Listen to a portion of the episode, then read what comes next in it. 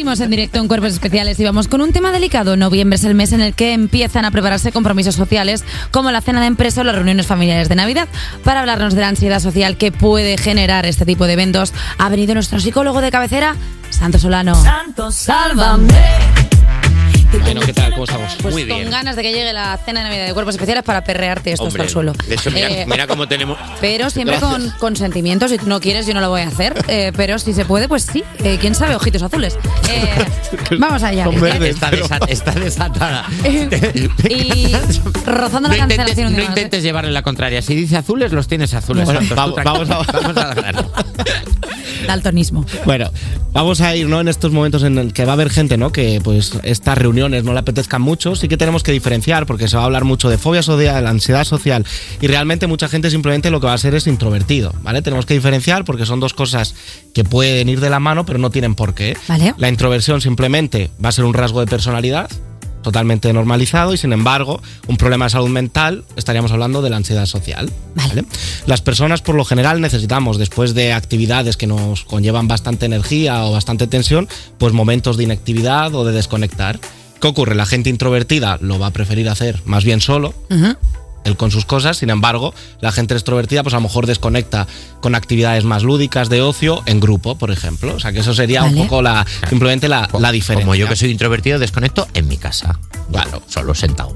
Pero entonces es más probable que una persona introvertida tenga ansiedad social. Eso Bueno, es. no, no tiene por qué, ¿vale? Vale. Porque tanto las personas introvertidas como las extrovertidas pueden acabar teniendo ¿no? Eh, esta, esta problemática de, de ansiedad social. Porque muchas veces pensamos ¿no? que ser introvertido quiere decir que se te den mal las situaciones sociales. Y no, hay excelentes comunicadores con mucha capacidad de escucha activa, por ejemplo, dentro de la gente introvertida. Es- eso me pasa a mí, escucha. Sí, tú- tú justamente eres introvertida, es verdad. Uy. La- Uy. Vamos a pasar entonces ya una vez que hemos dicho que se puede ser introvertido y no es ningún tipo de problema de salud mental, vamos a lo que sí, ¿no? Que es lo que llamamos ansiedad social o fobia social, cuando aquí ya tenemos un miedo desajustado ante situaciones sociales o ante a la hora de estar con otras personas fuera del entorno del que familiar o del que me, me suelo sentir cómodo. Como siempre, cada vez que vengo suelo hacer diferenciar entre ansiedad adaptativa y desadaptativa, porque la gente dirá, pero es que a mí, por ejemplo, ir con gente nueva o a grupos nuevos o cuando tengo un evento con gente que no conozco me genera ansiedad.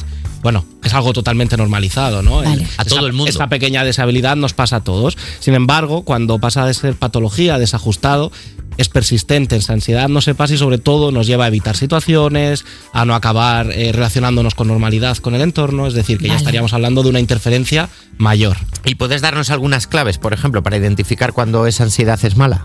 Bueno, pues os las voy a dar, claro.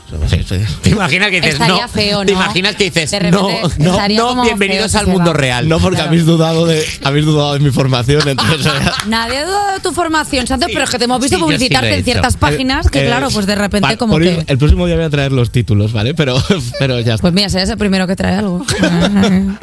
Simplemente, claves. Pues mira, vamos a poder identificar miedo intenso a situaciones sociales, el interpretar todo el rato, estar siendo juzgado por los demás, una preocupación constante por qué estarán pensando sobre mí, revisión, ¿no? De cómo he actuado, eh, esa autocrítica de no tendría que haber dicho eso, dije esto, estuve así, hice lo otro, sensación, ¿no? De que además los demás están notando constantemente a través de nuestro físico nuestra ansiedad, o de que incluso tienen esa sensación de lectura de pensamiento, que son capaces de saber qué estoy pensando en esos momentos en los que estoy incómodo.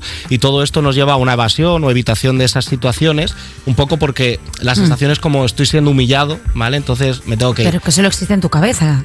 A ver, la- puede que esa ansiedad me haga a la vez estar incómodo Sí. y estar incómodo también sea percibido por, por los demás. Es una ¿no? espiral. Sí. Sí que es verdad que cada persona lo puede percibir de maneras diferentes porque no todo el mundo llega a tener ansiedad social por lo mismo, ¿no? Pues va a haber gente que puede ser a través de experiencias de vida, pues el papel que se le ha dado en la familia ha podido contribuir, el papel que he tenido en el grupo, o ya que también he padecido pues eventos más traumáticos, he podido tener algún tipo de acoso escolar, o en el grupo de amigos me han podido pasar cosas más complicadas, A ver. personas concretas que me hayan hecho daño. Yo no soy psicóloga, pero si no te gusta ir de fiesta, algo te tiene que pasar. Eso es así, o sea, porque la fiesta. ¿A quién no le va a gustar salir de fiesta? No tiene por qué. ¿Que no os gusta salir de fiesta? Y luego no tiene por qué ser salir de Mm. fiesta siempre. Yo, por ejemplo, empiezas a salir con alguien primer y al principio te dicen, vente conmigo al cumpleaños de no sé quién y no conoces a nadie. La peor situación posible.